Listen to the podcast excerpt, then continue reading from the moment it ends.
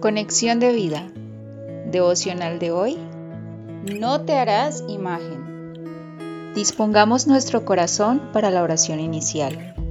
Padre, gracias porque te revelaste en Cristo y ahora te puedo adorar y acercarme a ti en una relación de padre e hijo, una relación de amor donde tú me conoces y yo vivo para agradarte. Amén. Ahora leamos la palabra de Dios. Éxodo capítulo 20 versículos 4 al 6.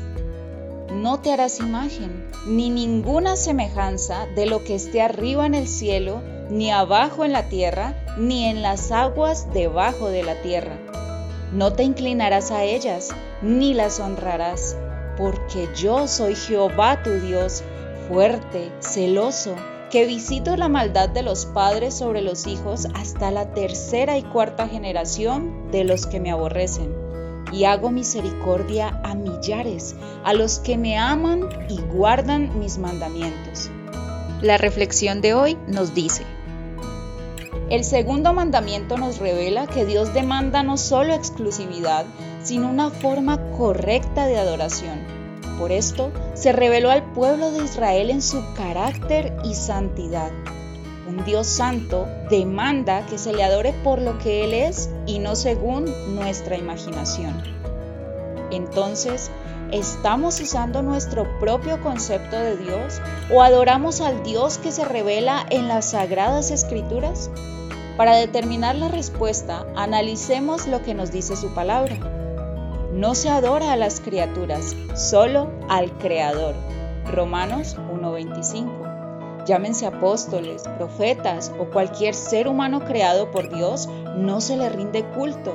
Esto incluye no hacerle oraciones, porque estos seres creados no son omnipresentes ni omniscientes, ni tampoco son intermediarios ante Dios, porque solo hay un intermediario que es Cristo mismo como lo dice la escritura, porque hay un solo Dios y un solo mediador entre Dios y los hombres, Jesucristo hombre.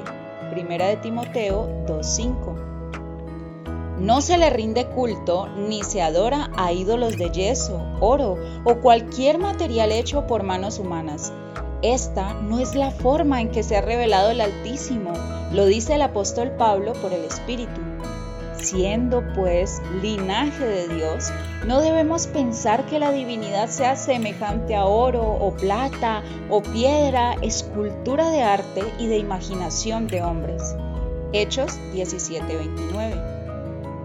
Por último, debemos considerar que los ídolos que fabriquemos o que tengamos en nuestra imaginación no tienen ningún poder para salvar.